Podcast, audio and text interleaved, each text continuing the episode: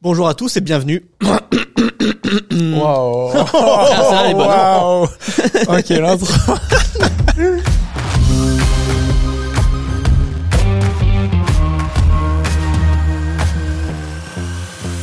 Bienvenue dans Pulsation, le podcast des parcours les plus inspirants du monde de la santé. N'hésitez pas à vous abonner, à partager ce contenu et à nous dire ce que vous en avez pensé en commentaire. Et aujourd'hui, on est avec Alexis. Du coup, merci Alexis de nous faire l'honneur de ta présence. Merci de me recevoir. avec grand plaisir. Tu peux te présenter brièvement? Alors Alexis Bataille, je suis infirmier, ancien aide-soignant militaire. Euh, et actuellement, on, on me connaît un peu plus sur les réseaux parce que récemment, euh, j'ai co-rapporté une mission ministérielle sur Mm. la santé des professionnels de santé et puis euh, pour d'autres sujets comme ma publication d'ouvrages. Parfait. Euh, avant d'aller un peu plus en profondeur de la mission ministérielle et tout ça, pourquoi la santé? Qu'est-ce qui t'a amené à la santé? À vrai dire, j'ai pas, moi je crois pas à la notion de, de vocation, donc je vais pas vous faire un laïus sur une visite mystique qui, qui m'a commandé de devenir infirmier ou aide-soignant un jour. Euh, c'est seulement que j'avais envie de m'engager pour les autres et qu'en l'occurrence dans le monde de la santé, euh, il y avait absolument toutes les opportunités euh, qui à l'époque me plaisaient quand j'étais Mm. au collège. Parce que je suis devenu sur le papier soignant assez tôt, je suis devenu soignant vers l'âge de 16 ans puisque à l'époque des BEP euh, carrière sanitaire et sociale, parce que c'est ma première formation de soins, eh bien on allait sur les terrains de stage euh, dès euh, l'âge de 16 ans. Donc pour moi, ma première confrontation et ma première action en tant que soignant, eh c'était quand j'étais encore un, un ado. Ouais. Moi, je te rassure sur le terme de la vocation. euh, euh, Il y a de moins en moins d'invités de ce podcast qui me disent c'est la vocation sacrée. euh, J'ai vu la lumière divine et je suis rentré à la santé. Euh, Il y a toujours une vraie volonté de, de, de faire du soin et de porter euh, et d'être au service d'eux. Euh, mais euh, la vocation de la bonne sœur ou de la nonne, euh, elle est, Et rangeons les soutanes et les cornettes. c'est ça. Euh, Est-ce que tu peux nous, nous résumer un peu ton parcours? Parce que du coup, comment tu passes d'un BEP sanitaire et social à chargé de mission ministérielle? Un vaste sujet. Alors, je, je suis entré, comme j'ai dit tout à l'heure, assez tôt dans le monde de- de- du soin, de la santé, avec un BEP carrière sanitaire et sociale que j'ai obtenu. Ensuite, je suis parti en bac technologique euh, ST2S, euh, anciennement SMS, F8 pour les anciens. Euh, et euh, bah, parce que je viens d'un milieu modeste, il a fallu tout de suite euh, aller travailler euh, pour me payer euh, et la voiture et le permis. Donc, euh, je me suis retrouvé agent de service hospitalier en EHPAD de nuit. Euh, c'était ma première expérience professionnelle. Donc euh, à la fois avec euh, le balai d'une main et euh, le gant de toilette dans l'autre, puisque la nuit, en fait, la SH dans un EHPAD euh, est faisant fonction aide-soignant et parfois faisant fonction infirmier. Euh, donc euh, je me suis retrouvé dans cet environnement où j'ai eu tout de suite de, de grosses responsabilités, en tout cas je, Mm. je le crois. En tout cas j'avais 50 résidents euh, à moi tout seul, donc j'avais 50 personnes âgées à m'occuper. Et je devais veiller sur elles au quotidien. T'avais quel âge là? J'avais euh, 17 ans et demi. 17 Ah ans et demi, voilà. un service de Ok. 50 personnes. En termes de responsabilité, c'est pas mal Tout à fait. Et euh, je suis resté agent de service le temps de mettre un peu d'économie de côté, euh, de me payer la voiture, une vieille Renault 19 euh, qui fumait bien. Je pense que mon, mon seuil euh, carbone était largement dépassé. Euh, et puis j'ai aussi mis un peu d'argent de côté pour me payer la formation euh, d'aide-soignant, puisque c'était le métier que je voulais faire dans un premier temps. Donc je suis entré en formation d'aide-soignant dans l'institut de formation du coin euh, la Croix-Rouge. Donc j'ai fait ma formation et puis ensuite parce que depuis tout petit je, voulais devenir militaire mais je savais pas vraiment euh, dans quel sens euh, m'engager et hormis euh, les métiers du soin il n'y avait pas d'autre chose qui me plaisait. Et puis il se trouve que le jour où j'ai été diplômé de soignant, quelques jours après, j'ai accompagné un ami sur un salon étudiant où il y avait un stand du service santé des armées et puis j'ai discuté avec eux. Ils m'ont dit bah non mais fonce. Bienvenue. mais bienvenue, bienvenue au service santé des armées. On recrute des aides-soignants militaires. Et puis ça s'est fait comme ça, sur, sur un coin de table quasiment. Euh, Et euh, cinq, six mois après, j'étais euh, j'étais en poste pour mon, ma première affectation à l'hôpital d'instruction des armées du Val-de-Grâce, avec euh, à la fois une première visite de Paris, euh, le premier départ de la maison et puis euh, l'arrivée dans un monde qui euh, quand même coche différentes cases qui peuvent effrayer parce que au-delà d'un premier poste réel dans un service de soins parce que en plus je m'étais retrouvé en chirurgie c'était le monde militaire qui s'offre à moi et puis ce côté mythique de l'hôpital d'instruction des armées du Val-de-Grâce qui était l'hôpital de la présidence avec tous ses secrets toute sa mythologie Euh, et euh, ma, carrière au sein du service santé des armées m'a amené à traverser pendant six ans euh, différentes affectations et une mission, une OPEX, qui été pour moi la seule au sein du service santé des armées, qui était l'opération Tamarin en Guinée-Conakry au moment de la pandémie Ebola, donc en 2015, où je faisais partie des équipes qui ont été envoyées sur place pour de façon inédite, servir dans le cadre d'une opération qui n'avait rien d'une opération de guerre, mais qui était une opération quasiment humanitaire, puisqu'il s'agissait de soigner les professionnels de santé contaminés par le virus Ebola.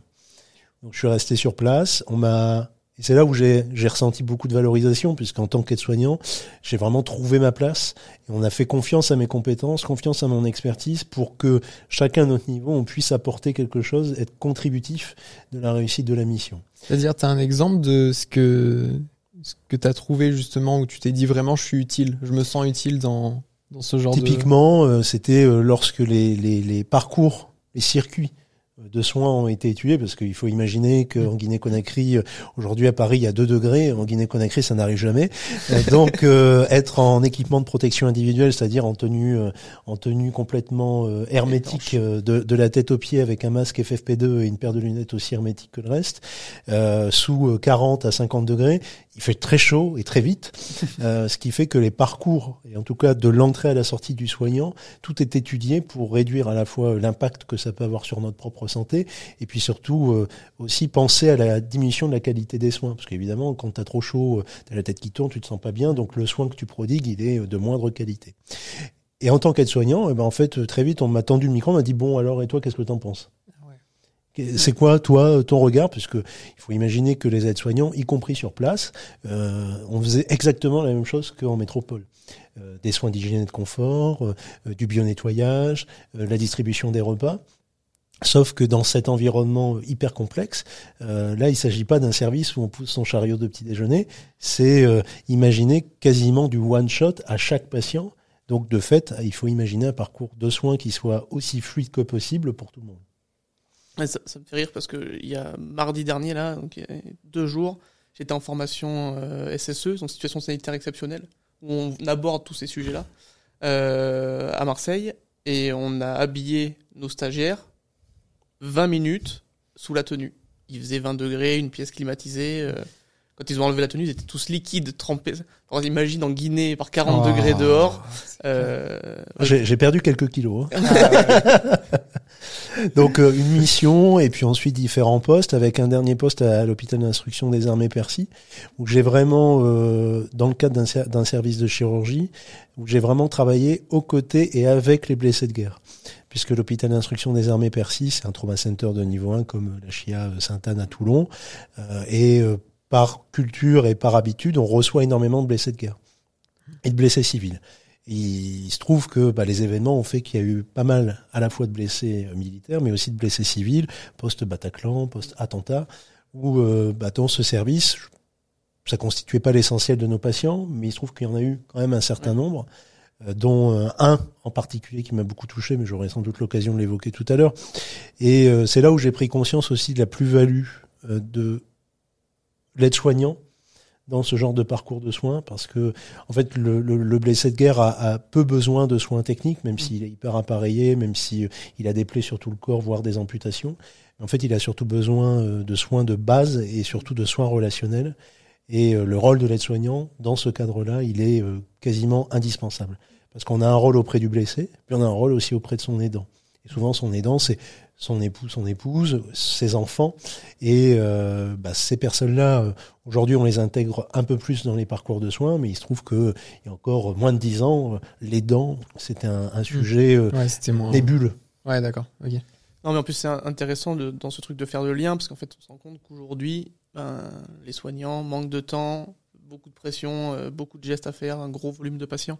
Le lien, c'est clairement ce qui manque, et ça revient dans tous les podcasts, hein, vous pouvez tous les écouter, tout le monde dit ça manque de lien, ça manque de lien. Euh, donc le lien aussi est un soin à part entière, quoi, clairement. Hmm. Ce qui, ce qui est aussi euh, assez paradoxal, c'est que bon, dans les hôpitaux d'instruction des armées, on a, on manque de temps aussi. Hmm. la, situation dans les hôpitaux militaires sont est sensiblement identique. Oui, et quasiment identique à ce qui se fait dans le civil. Il faut pas hmm. non plus euh, vivre sur un petit nuage. Et, et, le service santé des armées, on a bien conscience. Euh, en revanche, il y a ce ce supplément d'âme, je vais appeler ça comme ça, qui est celui de la fraternité d'armes. Ce sont des militaires qui soignent des militaires. Et on sait tous pourquoi on est là, on sait tous pourquoi on a signé, on sait pour les blessés de guerre quel est euh, le, le, sacrifice ultime, alors la mort ou la blessure, et il y a cette forme de fraternité d'armes qui est euh, quasiment indissociable du soin. Euh, ce que tu ne retrouves pas forcément dans le civil, puisque dans le civil, tu t'occupes de patients. Effectivement, il y a cette plus-value indispensable qui sont les qualités humaines, la relation humaine, mais dans les armées, le fait de porter un treillis, tous les deux, le fait d'être parti plus ou moins en mission dans les mêmes conditions, le fait de connaître aussi toutes les contraintes de la vie militaire, bah ça rapproche. Et au-delà des grades, parce que la plupart des blessés sont quand même des militaires du rang, euh, au-delà des grades, en fait, on est surtout deux soldats qui se regardent et qui essayent de, de, faire évoluer les uns ou les autres, parce que les blessés de guerre m'ont aussi apporté beaucoup, à la fois dans ma pratique et puis dans mon, dans mon savoir-faire et dans mon savoir-être en tant que soignant. Ouais, c'est une notion que, quand on n'a pas fait partie de l'institution, on a du mal à comprendre, mais cette notion de frère d'armes, euh, frère, c'est pas un mot qui est utilisé à la légère, c'est vraiment on a un, vrai sentiment de, j'allais presque dire de dette envers nos frères d'armes, parce que euh, euh, quand on part sur le terrain ou quand, euh, eh ben, on se doit tous à chacun le, le, le succès ou non de la mission. Mmh. c'est un devoir, et, quoi. Et donc ouais, et, et qui plus est, quand ben, parfois les missions se passent mal et nos frères sont touchés, pour le coup, euh, nous, en tant que soignants, on n'a qu'une envie, c'est d'aller, euh, c'est de leur sauter dessus, quoi, Mm. pour euh, pouvoir faire tout ce qu'on peut pour. Mais bon. Mais du coup, je pense que c'est le bon moment pour aborder le cas et notamment l'ouvrage. Hein Parce que vu qu'on est dans le sujet. On va on va rester dans le sujet du blessé de guerre. Donc comme je disais tout à l'heure, il y a un blessé de guerre qui m'a euh, plus marqué que les autres, mais tous les blessés de guerre m'ont marqué. Mais en l'occurrence, avec euh, le caporal-chef Manuel Cabrita, il s'est créé quelque chose de, de, différent parce que il le répète à tout le monde, euh, ça reste entre nous. Hein. La première fois où on s'est vu, euh, il est, c'était sous une douche. Alors, ah, alors dit comme ça, ça Alors, peut être suspect. Ça reste entre nous et tous les auditeurs qui vont entendre. Alors effectivement, on s'est rencontrés sous la douche. Alors lui, lui plus nu que moi parce que en l'occurrence j'étais son aide-soignant et c'est moi qui lui ai donné qui lui ai donné l'occasion de, de faire sa première douche après trois mois de réanimation. Ouais. Et euh, il en garde un souvenir euh, quasiment euh, ému parce que ouais. on se rend pas compte, on en prend une tous Mm. les jours a priori, euh, donc on se rend plus vraiment compte de- des bienfaits que ça peut euh, apporter euh, au bien-être, à la au ressenti, à son appréciation de soi. Et en l'occurrence pour lui qui était amputé bras, jambes, qui avait une partie de son visage euh, cassée, eh ben, prendre une douche, ça lui a fait un bien pas possible. D'ailleurs, je pense qu'il y est resté une bonne heure. Ça s'est transformé rapidement en hammam dans l'espace dédié. Et euh, toujours est-il que ça a été la première approche qu'on a eue ensemble. Puis de fil en aiguille, il est resté assez assez longtemps dans le service dans lequel je travaillais. Euh, à la fin de son séjour, je lui ai simplement dit, puisque j'avais déjà eu une expérience d'auteur, je lui ai dit, mais tu sais Manu, ton témoignage, il est important parce que tu fais partie de la génération de, des blessés de guerre qu'on appelle de la quatrième génération du feu, c'est-à-dire génération actuelle, voire même aujourd'hui on parle même de cinquième génération. d'accord. Toujours est-il que ce témoignage de gueule cassée, parce que c'est Mm. une gueule cassée, euh, dans l'esprit collectif, les gueules cassées, c'est le 11 novembre, c'est la Première Guerre mondiale, sont les poilus. Ben, en fait, non. Aujourd'hui, des blessés de guerre, il y en a encore, hélas, euh, mais il y en a encore. Et donc, ce témoignage qui est important aussi pour les jeunes générations et, et pour leur faire comprendre bah, de, de ce niveau d'engagement individuel et de, de l'esprit d'engagement aussi que ça comporte d'être militaire, eh ben, il faut le publier, il faut en parler. Donc il en a, il en a réfléchi avec sa, avec son épouse, avec Agnès, qu'il a beaucoup accompagné. Et puis un jour, il m'a appelé en me disant bon bah feu, euh, j'ai envie de publier, j'ai envie d'écrire sur mon témoignage. Donc je l'ai accompagné sur euh, sur l'écriture. C'est un ouvrage qu'on a écrit à deux mains, avec une partie euh, d'entretien et une autre partie plus conventionnelle où j'explique moi euh, chapitre par chapitre qu'est-ce que le statut de blessé de guerre, qu'est-ce qu'un rapatriement sanitaire, euh, comment euh, se, déroule la chaîne opérationnelle santé, qu'est-ce qu'un hôpital d'instruction des armées? Et puis cet ouvrage, c'est aussi l'opportunité pour Manuel de parler de sa relation privilégiée avec le président de la République, puisque euh, quand il était hospitalisé, euh, il a dit au président, à l'époque c'était la Coupe du Monde euh, de foot en Russie, et il a dit au président, bon président, vous féliciterez les, les joueurs de ma part, et le président lui a dit, bah, venez, venez leur dire vous-même, il l'a embarqué avec lui Ah, lors de la Coupe du Monde. Et depuis, ils ont gardé un lien assez assez proche. Et d'ailleurs, le président de la République a, a rédigé l'avant-propos de notre ouvrage qui s'appelle Je reste un soldat. Et je reste un soldat, bah, le titre est assez simple, mais en définitive est, la synthèse de ce qu'est euh, à la fois l'engagement militaire euh, d'avant et l'engagement militaire d'aujourd'hui de Manuel. C'est simplement de rester euh, combatif. Alors, auparavant pour la France et aujourd'hui pour lui-même, parce que quand on est blessé de guerre, euh, bon, bah, c'est quelque chose qui ne s'arrêtera jamais, mm. puisque son bras et sa jambe ne repousseront pas. Euh, les appareillages euh, bah, sont ce qu'ils sont, mais ne remplaceront jamais un membre. Et puis, on parle assez peu de, de, ces, de cet autre aspect, c'est celui de la blessure psychique. Bien sûr. Et Manuel, comme d'autres, hein, est, est, atteint d'une blessure psychique. Et, et, ça, pour le coup, il n'y a pas d'appareillage, il n'y a pas de réel médicament, il n'y a pas de réel traitement. Et pour toujours, il, restera au fond de lui-même, au fond de son esprit, euh, une forme de blessure qui font de lui que son statut de blessé, ce sera pour la vie. Et du coup, comment tu passes de Percy à chargé d'affaires Alors, euh... là, on vient de faire un gros saut dans le temps, peut-être, non, euh, non, non, non, non, non, C'était hier, d'accord. C'était quasiment hier.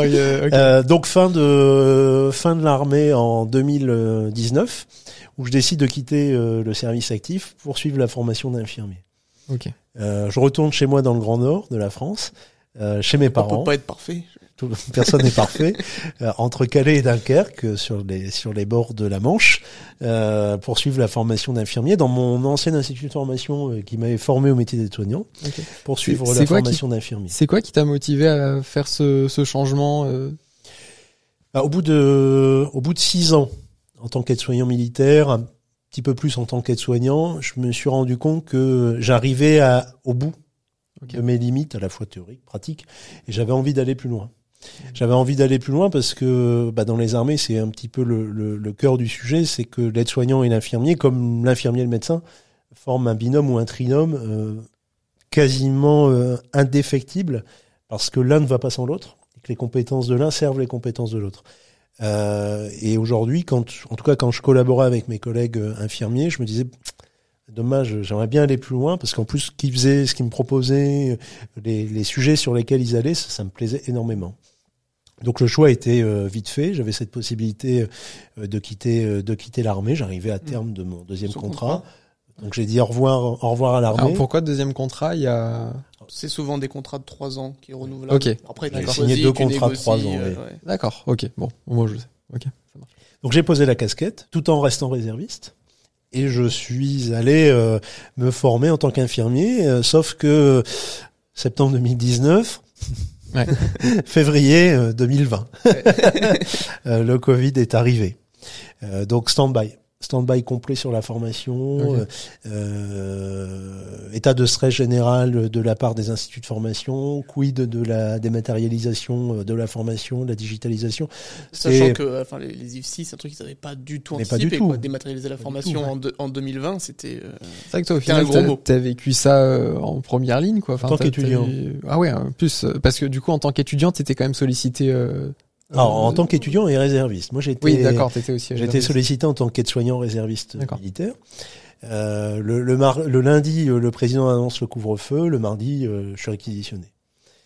Et je traverse euh, pas la France, mais au moins 350 bornes de chez moi jusqu'à Paris pour retrouver l'hôpital militaire dans lequel je travaillais auparavant. Donc mes collègues, mes chefs, c'était les grandes retrouvailles pour être mobilisé sur une mission qui s'appelait Résilience, euh, dont on savait pas grand-chose, si ce n'est qu'il fallait s'occuper de patients qui étaient porteurs d'un virus qui, à l'époque, euh, euh, nous disait rien du tout, qui n'effrayait pas finalement ceux qui étaient partis sur Ebola, parce qu'on mm. disait, bon, oui, bon, enfin bon, pire qu'Ebola quand même, faut, faut y aller. Hein. Puis on m'a dit, bon, Coco, réanimation, tu remets la blouse et c'est reparti pour un tour. Donc pendant huit semaines, j'ai été réquisitionné aide-soignant, sauf que pendant huit semaines, la formation d'infirmier a repris et que pendant ces huit semaines et jusqu'à la fin de cette première année, euh, je dois reconnaître que mes collègues aides-soignants et moi, alors moi avec cette particularité de la réserve, mais mes collègues aides-soignants qui étaient avec moi en formation ont été aussi réquisitionnés dans leurs euh, structures respectives, on n'a pas eu d'accompagnement. On a été un peu laissé pour compte et moi j'ai dû passer les mêmes partiels et je suivais les cours en ligne pendant que je m'occupais de patients en réanimation. C'est-à-dire que mon ordinateur était branché toute la journée Ouais, bien sûr. pour que je puisse suivre les cours tant bien que mal euh, et, et, et rendre les devoirs tant bien que mal Mm. euh, parce que on, on m'a pas offert euh, de nouvelles opportunités, de facilités pour que je puisse suivre cette formation. On a considéré que bon, bah, oui, bah, Ouais. c'est comme ça. Travailler en réa, c'est pas si fatigant que ça. Hein. Bah oui, Tu- tout à fait. On a que, on a que trois patients. c'est une bagatelle. Rien Tu saurais expliquer ce manque d'accompagnement euh, Est-ce que c'était dû à la panique, euh, manque d'organisation Non, je pense que euh, c'est un problème d'organisation. Fondamentalement, les, les instituts de formation, alors, je jette la pierre à personne. Hein. Peut-être que j'en- aurais fait de même si j'avais été formateur ou directeur d'un IFSI. Hein. Euh, pas prêts, pas du tout. Oui. Alors, c- le, le Covid a précipité la digitalisation de la formation, les innovations pédagogiques, les nouvelles modalités, les nouvelles approches. Mais euh, en septembre 2019, euh, on était à, à, à 10 000 lieues euh, de, de, de ces dispositifs. Euh, le, le, le cours papier ou le cours euh, institutionnel en format PPT avec le médecin qui, euh, qui délivre 200 Oui. slides, on en était encore Mmh. là. Ça ne veut pas dire que ça fonctionnait pas, puisque ça faisait des années que c'était fait. Mais euh, c'est vrai que c'était plus du tout corrélé à Avec une situation de crise. Et la crise a simplement mis en exergue ces difficultés. Donc j'ai suivi euh, ma formation d'infirmier, hormis euh, cette, euh, cette difficulté, euh, avec beaucoup de plaisir. Été confronté aussi à la réalité du monde civil que j'avais un peu oublié, je dois l'admettre. Hein. Euh, avec aussi des camarades beaucoup plus jeunes que moi, la plupart avaient quand même entre 19 et, et 22 ans. Moi j'en avais déjà euh, 27 ou 28 avec euh, quelques années euh, d'hôpital derrière moi. Puis déjà une belle expérience aussi. Alors déjà une expérience, je sais pas si elle est belle, mais en tout cas Bah, une expérience euh, de pour apprendre un peu de cas. recul sur euh, sur euh, sur la pratique du soin et une autre vision aussi du soin. Même si je reconnais euh, honnêtement que pendant ces trois années, moi j'ai appris un autre métier. Mon expérience d'aide-soignant, elle m'a servi, ça c'est incontestable. En revanche, j'ai pas trouvé de cours inutiles. Ouais. J'ai pas trouvé d'apport euh, Que tu connaissais dans déjà. lesquels j'étais très à l'aise. Oui, il y avait des choses euh, où Oui, je m'y retrouvais facilement parce que euh, j'avais jamais vraiment quitté le monde des concepts, euh, de la littérature académique, scientifique. Donc j'étais plus ou moins euh, perturbé.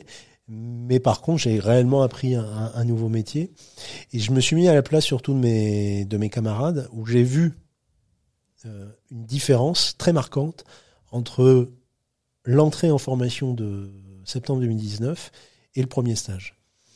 Avant le premier stage, c'était Cuicui les petits oiseaux. Tout le monde était dans un monde merveilleux. Il y avait un côté Disney avec la blouse blanche et le stéto. Des petits oiseaux comme dans Blanche-Neige qui se posaient sur ton qui- épaule qui- quand tu mettais la blouse. Voilà, qui, qui circulent tout autour de toi avec la blouse et qui sifflotent un air magique. Ouais. Euh, Et euh, le retour du premier réalité. stage. Ah ouais. Et, et euh, quand elles sont revenues, quand je dis elles, c'est parce que la plupart sont des, des filles. Hein, elles avaient pris euh, 5 ans. Elles avaient vieilli de 5 ans. À la fois dans leur, dans leur posture, mais aussi physiquement. Et euh, les départs qu'il y a pu y avoir, je les comprenais aisément. Parce que ces, ces étudiantes, elles n'ont pas été préparées. Et moi, je m'inclus dedans. Je n'ai pas été préparé. Alors, nous, les aides-soignants, on fait pas le premier stage. Hmm. On considère que on connaît euh, assez euh, le monde des soins d'hygiène et de confort pour pas y retourner pour un, un stage. Donc moi j'ai pas fait ce premier stage et je suis tout de suite été euh, plongé dans un environnement plus technique. Mais je me mets à la place de mes de mes petites camarades qui n'ont pas été préparés à ça. Et quand vous arrivez en EHPAD et, et, et comme je le disais tout à l'heure, moi ma première toilette j'avais euh, 16 ans, 15-16 ans. Euh, je n'étais pas préparé non plus euh, à rencontrer pour la première fois une dame ingénue sur son lit, complètement dépoilée, qui avait arraché sa protection et qui avait jeté ses selles plein les murs. Euh, alors j'ai pas de traumatisme, euh, ça va, je m'en sors, enfin j'espère quand même. je m'en sors, pas trop mal. après. tu débrieferas avec Manuel. J'ai pas de traumatisme particulier, mais il n'empêche que j'ai- j'étais Mm. pas prêt et que pendant plusieurs jours je l'ai mal vécu. Euh, parce qu'on n'est pas préparé à la fois à la vue, à l'odeur, au cri euh, et à la violence, même si quand on est soignant, on se rend pas bien compte de la Ouais. violence, on est plongé dedans, on le sait tous. Il y a des situations qui nous glissent dessus, puis on s'endurcit, et puis euh, on, on- voilà, on, on devient sur un plan relationnel parfois un peu dur. Euh, mais quand on a 18 ou 19 ans, on connaît pas le monde du soin. Quand vous arrivez dans un EHPAD, c'est le bruit, l'odeur, euh, la couleur parfois. Et aujourd'hui, et on en parlera tout à l'heure, moi je pense qu'on doit préparer ces étudiants quel qu'il soit, tous les étudiants en santé, on doit les préparer à entrer dans le monde du soin euh, avec des outils, avec des immersions, avec aussi euh, ce passage du métier fantasmé au métier réel, parce que bah, ça, ça, brise des engagements et puis surtout ça brise des jeunes. Quand on parle de la santé mentale des jeunes, bah, c'est ça aussi dont il s'agit. Parce que demain vous quittez la formation infirmier parce que réellement l'EHPAD ça vous a dégoûté, ça s'entend tout à fait. Euh, mais quid, qu'est-ce que, est-ce que les traumatismes que vous avez vécus, parce que si vous quittez une formation, c'est que vraiment on est à l'état de traumatisme. Ouais, Comment vous les gérez ensuite dans votre vie euh, privée? Parce que vous pouvez avoir euh, réellement vu des situations choquantes et voilà, la dame qui jette ses selles sur le mur, ça peut être un décès, ça peut être de la maltraitance, mm. consciente ou inconsciente. Je pense qu'il faut qu'on arrête de fantasmer le soin. Le soin, c'est violent. Oui. Mm quel que soit le service où vous allez, vous allez en santé, en santé mentale, même s'il n'y a pas de soins physiques, il y a des comportements violents, des réactions violentes, vous allez travailler, n'importe quoi, en pneumologie, vous êtes confronté à des patients qui crachent du sang, ou c'est violent, euh, le soin c'est violent, et effectivement je pense qu'il faut qu'on commence à réfléchir à comment est-ce qu'on peut euh, bah, préparer nos jeunes de demain à faire face à cette violence, parce que bah, quand tu es jeté la première fois dedans, mon premier stage d'infirmier c'était en pneumologie justement, suivi de cancer lourd, choses comme ça. Euh, premier patient, première chambre de patient, tu ouvres la porte, euh, monsieur il est assis parce qu'il avait sonné. C'est le truc, le patient à la douce, il a sonné, tu veux pas aller voir l'étudiant là? Ah oui, j'y vais. je tombe sur un patient qui désature, qui, crache du sang et, d'autres substances non identifiables. Mm. ma première image du soin, c'est ça.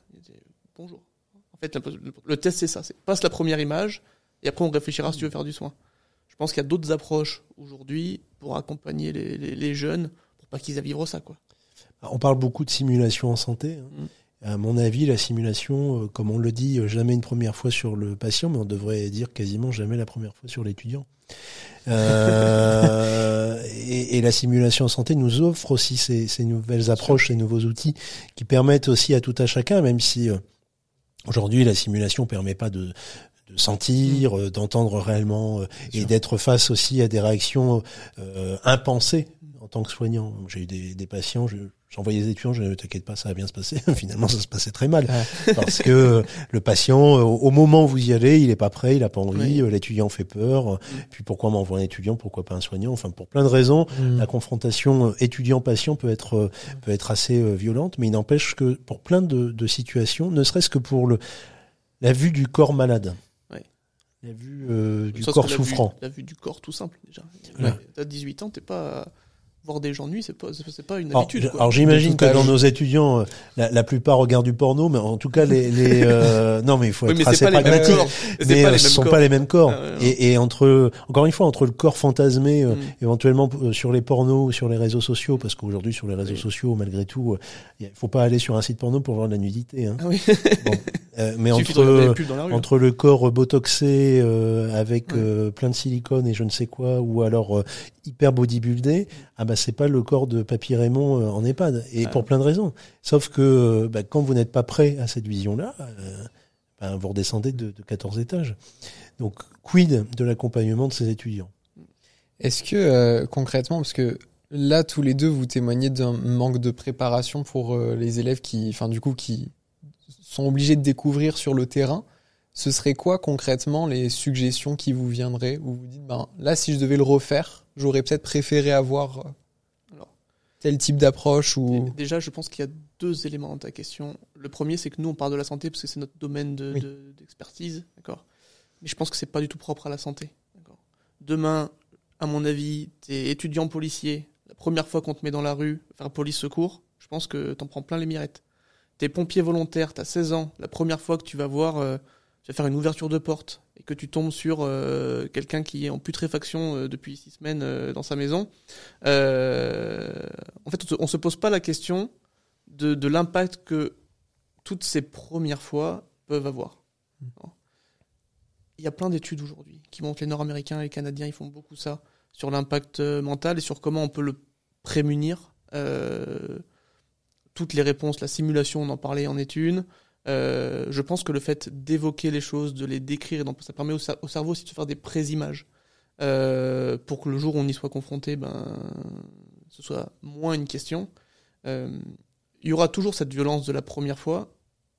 Maintenant, je pense quand même qu'il y a des moyens de l'atténuer ou de. Parce que là, quand on voit le. Alors, il y a d'autres facteurs à ça, hein, mais euh, quand on voit le, le- nombre d'abandons pendant les études, là, peut-être que tu as les chiffres toi en tête, mais c'est euh, c'est effarant. Et je pense que c'est une des clés aussi, c'est comment on préserve euh, nos jeunes. quoi. Il y a environ, euh, les dernières études pour les étudiants infirmiers montrent qu'il y a environ 30% de départ entre l'entrée en formation et les six premiers mois de formation. Alors, pour plein de raisons, on peut aussi évoquer d'autres d'autres facteurs qui Mm. précipitent le départ. Auparavant, euh, moi j'ai connu cette époque-là, euh, c'était l'époque des concours, Oui. où il y avait une présélection. Ça veut dire qu'il faut retourner à cette époque un peu euh, qui, qui sent un peu la naphtaline des, des concours parce qu'à la fin ça servait plus à rien. Ouais. Euh, mais il y avait le concours malgré tout. Il y avait aussi euh, des supports, des, du contenu, comme vous le faites aujourd'hui, qui permettait d'apprivoiser euh, davantage la, la- la formation d'infirmier. Et puis euh, surtout, moi, ce que je crois, c'est que entrer en formation de soins, quelle qu'elle soit, ça doit se préparer. Et euh, d'abord des, des périodes d'immersion pré-admission, pré-entrée en formation, déjà, ça permettrait de, à tout à chacun de prendre conscience euh, des métiers, de la Ouais. difficulté, des opportunités, euh, de découvrir pourquoi pas aussi d'autres métiers. Aujourd'hui, vous avez envie d'être infirmier, en fait, peut-être que lors de vos premiers stages, vous allez découvrir que ce que fait la diététicienne, c'est mieux. En Ouais. tout cas, ça vous plaît un peu plus, ou que euh, le, le prof d'activité physique adaptée, euh, oh bah finalement, euh, c'est c'est pas mal ce qu'il propose, Ouais. et que la porte d'entrée, ou l'inverse, finalement, même, bah, finalement, c'est pas pour moi. je et- fais autre chose, et Ouais. et il y a aucune raison de culpabiliser les jeunes qui, se barrent de ces formations. Euh, S'ils s'en vont, c'est que on les a pas. mal sélectionnés. Eux ont mal sélectionné aussi leur, euh, leur voie. hein. Mm. Aussi, hein. il y, a, il y a un peu de ça. Il y a beaucoup d'opportunisme aujourd'hui sur Parcoursup. Hein. Oui, euh, bon, je choisis, euh, choisis la formation d'infirmier parce qu'il y a rien d'autre. Je sais qu'il y aura du boulot derrière. Voilà. Et puis ça fait plaisir à papa, maman Mm. euh, de dire mon fils ou ma fille elle est infirmière. Donc il y, y a aussi toutes ces raisons-là, mais c'est c'est très à la marge.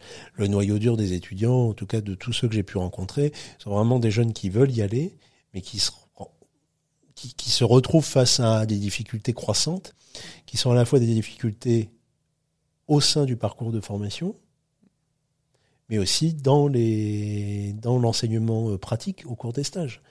Et euh, que vous soyez étudiant euh, en amphi ou étudiant en service, les difficultés sont différentes, mais aboutissent au même constat, c'est que la formation d'infirmier ou les formations de santé manquent parfois cruellement d'adaptation à la réalité, ou en tout cas les moyens qui leur sont attribués ne sont pas en corrélation avec la réalité. Euh, Aujourd'hui, on parle beaucoup de tutorat, de mentorat. Euh, Alexandre euh, le sait bien, dans les services, quand on a euh, 5, 6, 7 étudiants, alors un, élève aide-soignant, une étudiante infirmière, un interne, et puis un élève machin, puis un élève ceci, on n'a pas le temps concret, palpable, de s'occuper d'eux. Alors soit ils se prennent eux-mêmes un petit peu par la main Ouais. et euh, ils sont dégourdis, et là on se frotte les mains, on se dit, Fou, tant mieux. Mais c'est un tant mieux euh, qui est assez culpabilisant dans le sens où on se dit, ouais, mais on est en train de rater que quelque chose parce le- que pendant dix semaines, parce que l'étudiant infirmier, par exemple, il est là pendant dix semaines. Dix semaines, c'est long, dix semaines. hein.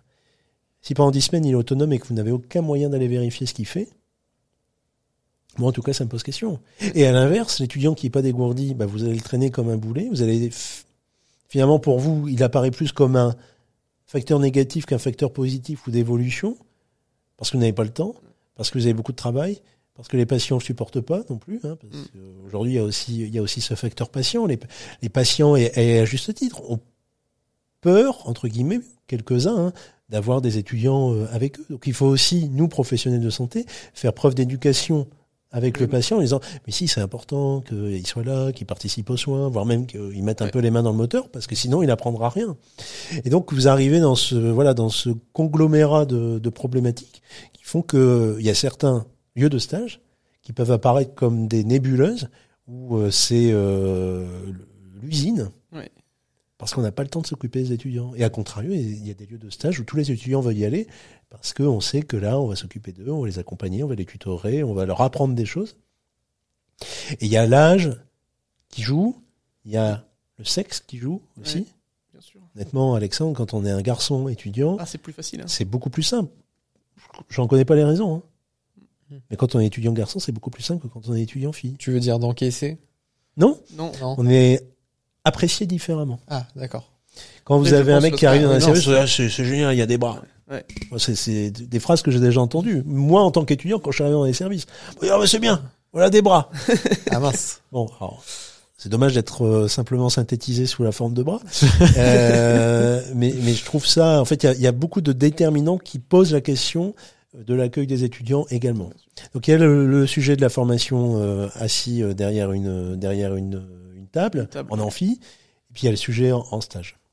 Ouais. Non, mais c'est clairement. euh, Et pour l'avoir vécu euh, il n'y a pas si longtemps que ça, euh, de fait, euh, oui, c'est vrai, c'est une réalité. Moi-même, j'ai eu des, des lieux de stage où euh, j'ai mis beaucoup d'eau dans mon vin pour, euh, pour que ça se passe bien. D'accord. Ouais, mais après. je- Et là où on sait pas aussi. euh, Après, c'est une organisation repensée, mais souvent on est nombreux à aller dans les mêmes terrains de stage. Sûr. Mon premier stage en pneumo, là dont je parle, on était trois à y aller en même temps, dans le même service, sur les mêmes horaires. Alors oui, il y en avait un du matin, enfin deux du matin ou un d'après-midi ou vice versa, mais au final, sur la même équipe, on rajoute trois étudiants. Et les équipes, ils sont déjà en sous-effectif. hein. Il y a quoi euh, Une, deux infirmières, deux, deux, deux AS qui doivent former bah, quasiment le même nombre qu'eux. Comment tu peux faire pour délivrer un encadrement de qualité Mmh, quand mmh, euh, mmh. t'es t'es- t'es quasiment à un pour un, si ce n'est à plus parfois? Donc ça pose de vraies questions. Et ce, sujet de- du sexe, alors je, moi non plus, je. Alors si, j'ai une demi-réponse. C'est que déjà le soin, c'est quand même un milieu féminin. Donc je pense que ça fait du bien aux équipes féminines de voir un petit peu euh, de testostérone qui arrive de temps en temps. Euh, Moi, J'ai énormément de testostérone. mais je le Ah. sais. Je transpire la bien. testostérone. euh, mais euh, et puis je pense qu'aussi ça les rassure parce que encore une fois le, le soin c'est un, c'est un milieu violent donc euh, quand euh, il y a des patients difficiles, des patients lourds, des patients agités, euh, et ben ça fait du bien d'avoir autre chose que euh, euh, Alizé 1m50, 42 kilos euh, qui vient pour tourner Bernard euh, 98 kilos euh, dans son lit quoi. Donc euh, je pense qu'il y a aussi cette, cette, euh, tous ces facteurs qui rentrent en compte. Euh, mais c'est un vaste sujet, je pense qu'on n'a pas de trouver au, Ouais, au glo- global, fait un- au global, malgré tout, il faut, il faut rester positif. Et encore une fois, je l'ai vécu il n'y a pas si longtemps que ça, donc j'ai un, un retour d'expérience plutôt frais. Euh, la formation est, positive. En tout cas, c'est aujourd'hui une formation qualitative, euh, en l'occurrence qui délivre un diplôme d'État, formation qui dure trois ans, qui permet d'obtenir un niveau licence, qui ouvre aussi aujourd'hui à de plus en plus d'opportunités post-diplôme, à la fois dans la carrière, mais aussi dans le monde universitaire. Quand on parle des, des sciences infirmières, quand on parle des maîtres de conférences en sciences infirmières, quand on parle des docteurs en sciences infirmières, ça, ça ouvre à de nouvelles opportunités. Et, c'est sans doute aussi euh, ce sur quoi la, la formation initiale, ce socle, ce diplôme d'état infirmier, c'est ce sur quoi on doit investir davantage pour lui donner encore plus de robustesse, encore plus de densité, pour que celles et ceux qui s'engagent dans ces métiers continuent à le faire dans 5, 10, 15 ans. Parce que euh, être infirmier, et je parle en connaissance de cause, euh, alors je vais peut-être prêcher pour ma paroisse, mais être Mhm. infirmier, c'est pas seulement que euh, faire une prise de sang et, euh, et poser une perf. On peut être infirmier de, de façon très différente, mais l'objectif derrière, c'est surtout de continuer à servir une cause, une cause qui est finalement commune à toutes les professions de santé, c'est euh, le patient, la personne soignée, et même de façon beaucoup plus globale, la santé. Et euh, ouvrir la porte à de nouvelles opportunités académiques, comme le master, comme la pratique avancée infirmière, comme euh, la santé publique, même la politique, hein, pourquoi pas Bien sûr. je fais la parenthèse, mais par exemple aujourd'hui, euh, on peut s'étonner qu'il n'y ait pas plus d'infirmiers Ouais. que ça représentant- qui s'engagent en politique. Je, je- je le dis souvent, j'ai encore euh, hier, j'ai eu le discours avec un, bah, un collègue formateur rentrant de la formation là, euh, et on parlait de l'ordre des médecins, et on disait qu'effectivement politiquement les médecins avaient beaucoup plus de poids parce que les médecins sont, je veux dire, très représentés, mais bien représentés politiquement, là où les autres paramédicaux sont complètement absents. Bien sûr, mais alors ça soulève en, en, en filigrane, ça soulève une notion qui est un peu euh, le boulet des professions paramédicales, c'est la légitimité. Hmm. Culturellement, les professions paramédicales, elles se sont construites dans le giron des professions médicales.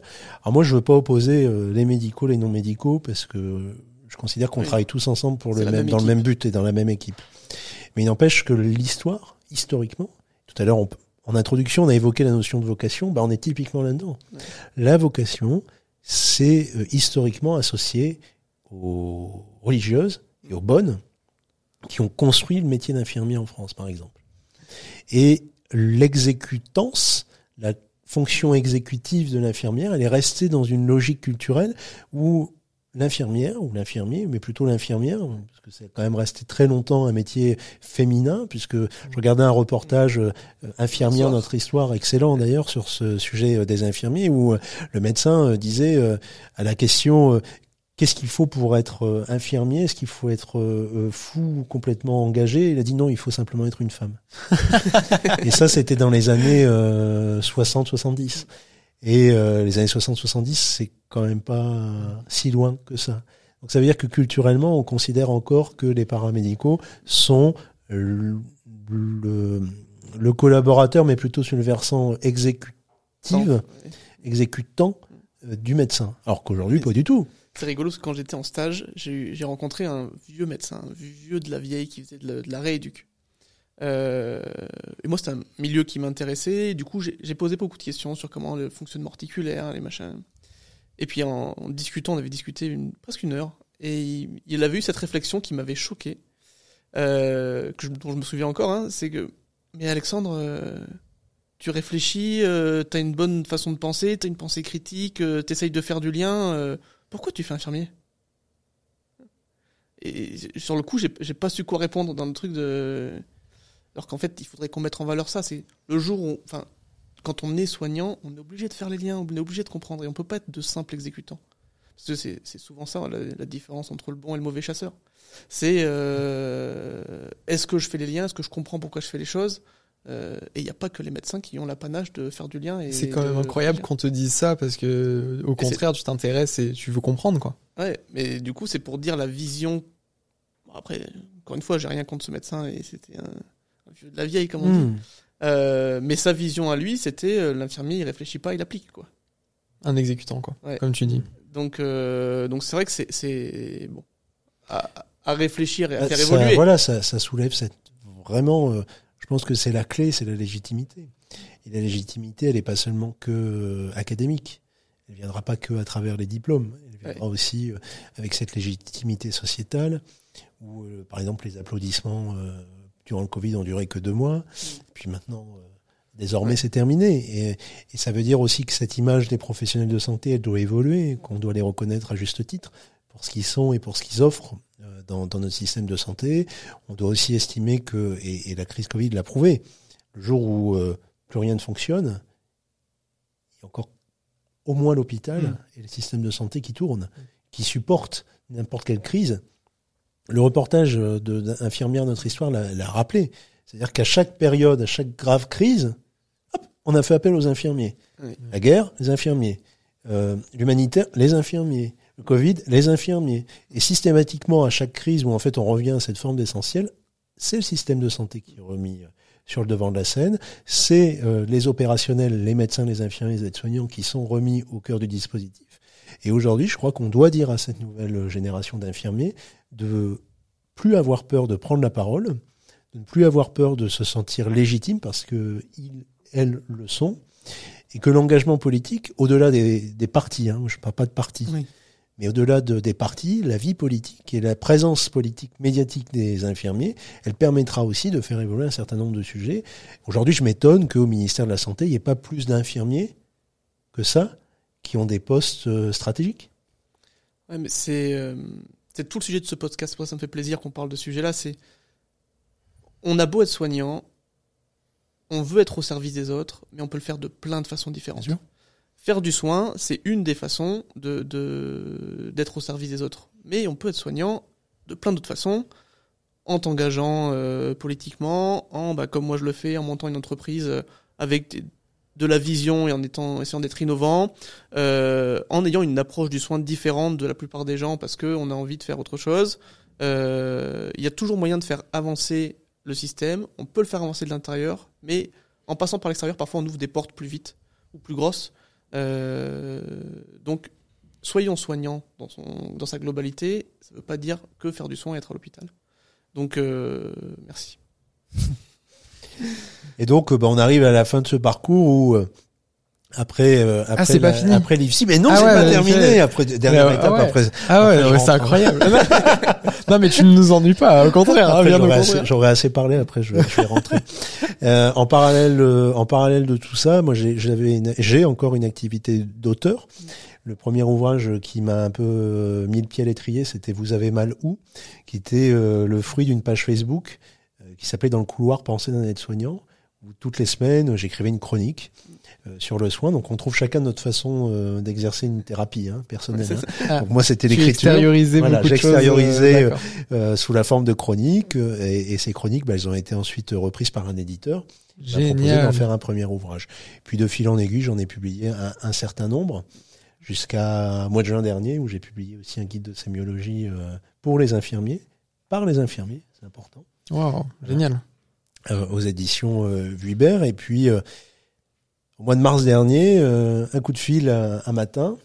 Le cabinet de la ministre déléguée Agnès Firmin-Lebaudot, donc la ministre déléguée chargée de l'organisation territoriale et des professions de santé, qui me dit Monsieur Bataille, bah, vous allez être nommé en tant que personne qualifiée euh, aux côtés du docteur Philippe de Normandie et de la docteure Marine Kresguy-Lui pour euh, copiloter euh, une mission ministérielle dédiée à la santé des professionnels de santé. Hélas, on est entré dans une autre aventure, beaucoup plus euh, beaucoup plus complexe, très intéressante mais complexe évidemment, et puis euh, médiatiquement euh, propulsée parce que dans l'esprit des gens, on est Bah, quasiment euh, membre du gouvernement. Euh, et donc, euh, j'ai été nommé euh, à la tête euh, de cette mission avec mes petits camarades, euh, qui a duré environ sept mois et qui nous a permis euh, surtout d'insister sur euh, bah, les leviers en lien avec l'amélioration, la préservation et le développement de la santé des professionnels de santé. Et en fait, tout ce qu'on a proposé, bah, c'est tout ce qu'on vient de se dire. C'est la préparation, alors que moi j'appelle opérationnel, parce que Oui. c'est mon mes vieilles habitudes militaires, euh, mais euh, une préparation euh, avant départ en stage, une préparation de ces professionnels, une formation au cours de la formation initiale, aussi au moment de la formation continue, parce que bah, le diagnostic est bien connu, les soignants ne vont pas bien. Euh, dans notre dans notre consultation nationale qu'on a menée auprès de près de 50 000 professionnels, il y a quand même les trois les trois quarts qui ont estimé qu'ils n'allaient pas bien. Pas bien, ça veut dire euh, tout et rien, mais en tout cas, ça Oui, veut oui. quand même dire quelque chose. Ça Ça veut dire que bien. Il y a quand même Ça veut dire quelque que ça chose va qui pas. est dit, quoi. ça, Ouais. ça veut dire que ça va pas. Euh, ils ont mis en évidence un certain nombre de sujets comme les troubles musculo-squelettiques, c'est-à-dire le mal de, de- Ouais. le mal de dos en tête, hein, sans Ah doute, bah, hein, euh, les addictions, euh, le stress, euh, l'hygiène de vie euh, délétère, euh, l'état de fatigue et les épisodes de burn-out, où euh, 55% de notre panel interrogé a estimé avoir déjà connu au moins une fois un épisode de burn-out.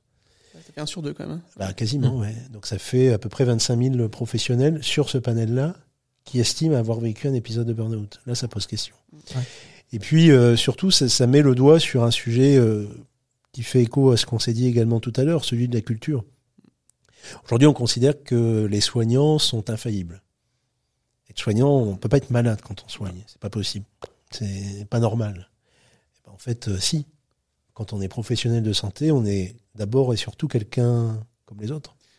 On a un diplôme qui nous donne un Il y a titre. Ouais. pendant le Covid combien de ce qu'on disait aux gens restez chez vous si vous êtes malade, surtout pas contaminé. Par contre, les soignants, vous, vous êtes malade, mais, mais venez Allez-y. bosser quand même. Parce Mettez que... votre FFP2 et allez-y.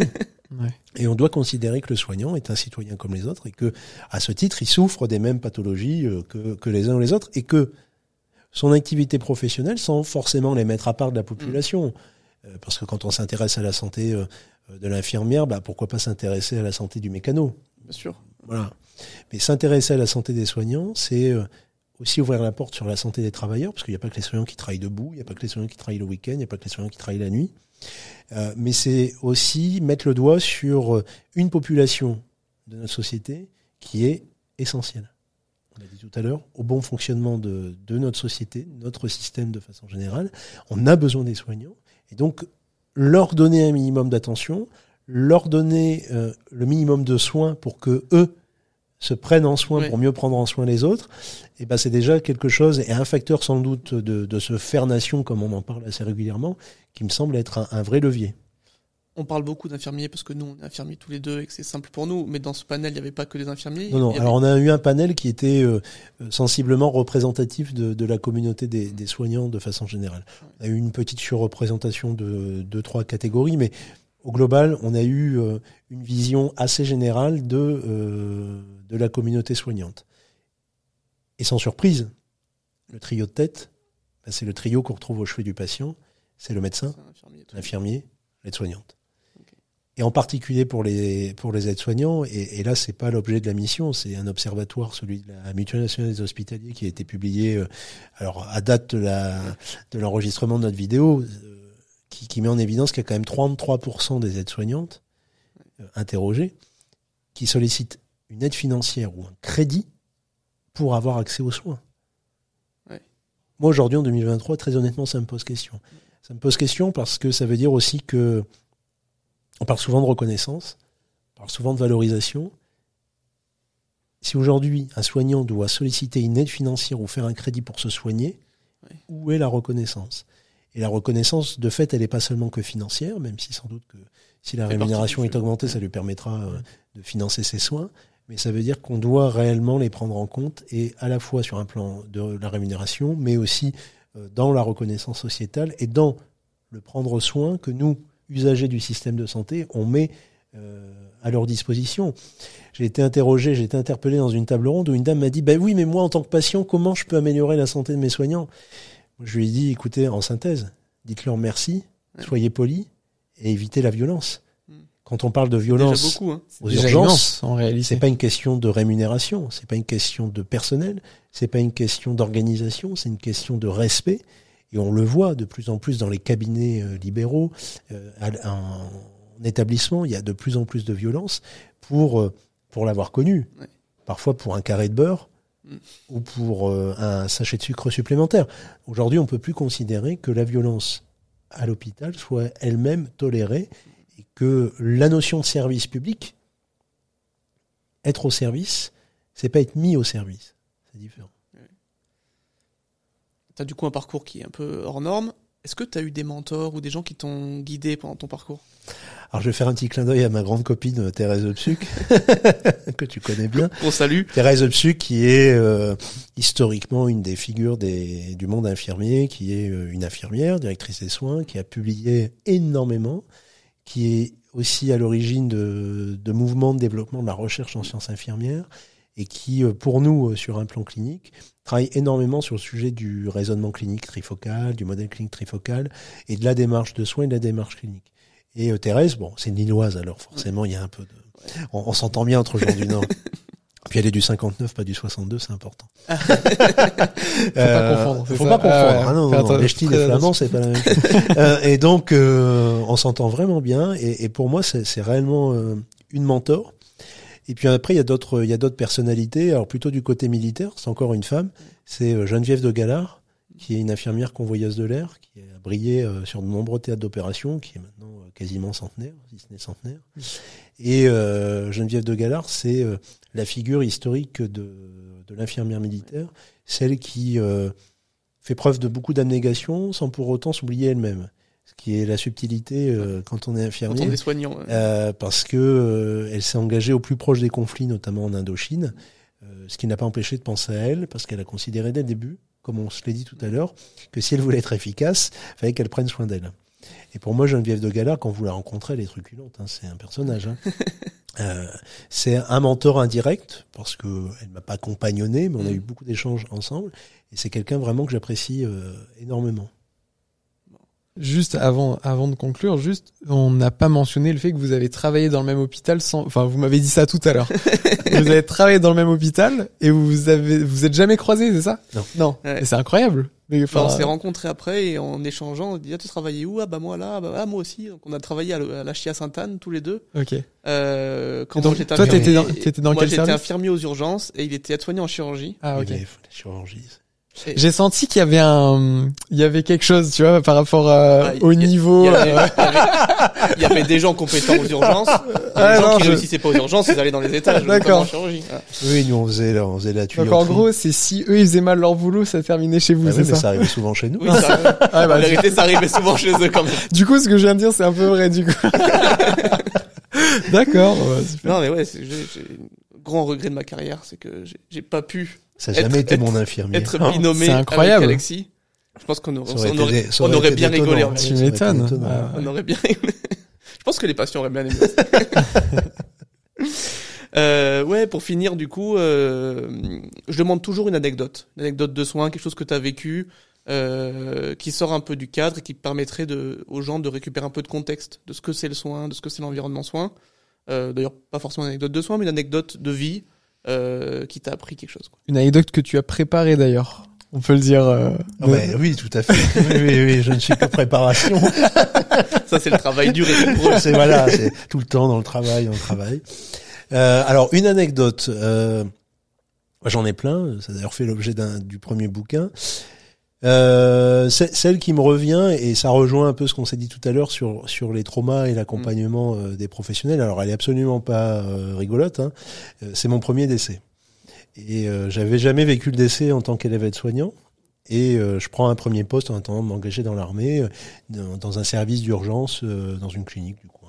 Ah, donc, donc tu fait quand même partie des gens qui sont un peu meilleurs que les autres parce qu'ils ont fait des urgences. Oui, j'ai tenté.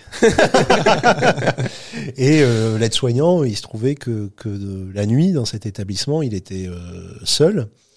Et euh, lorsqu'il y avait un décès dans les étages, c'était à lui euh, de gérer le décès.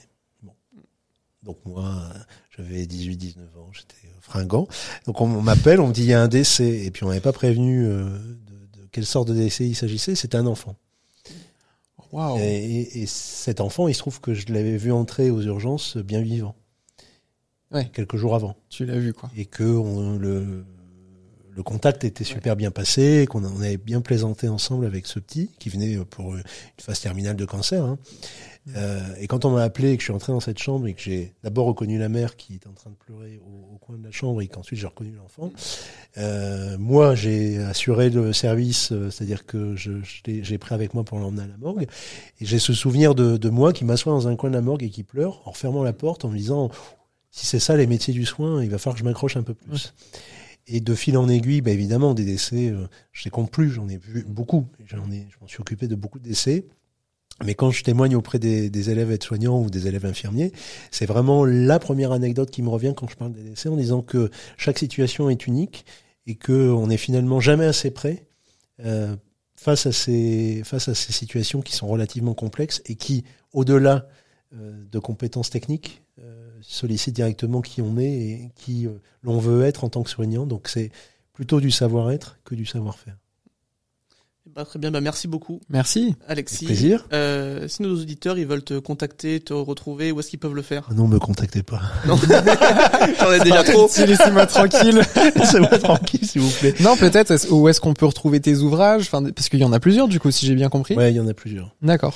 Alors, le l'éditeur qui, qui, qui me publie souvent, c'est Vuibert. Mhm. Donc, c'est euh, Albin Michel Vuibert. Et sinon, euh, bah, sur LinkedIn, euh, j'ai un profil, Alexis Bataille-Ambert. Euh, c'est là où finalement je suis plus accessible parce que je suis en dehors des autres réseaux. Alors, suite à la mission, je fais la parenthèse par exemple parce que ça peut être bien de le dire. Euh, la mission ministérielle nous a beaucoup exposé Bien sûr.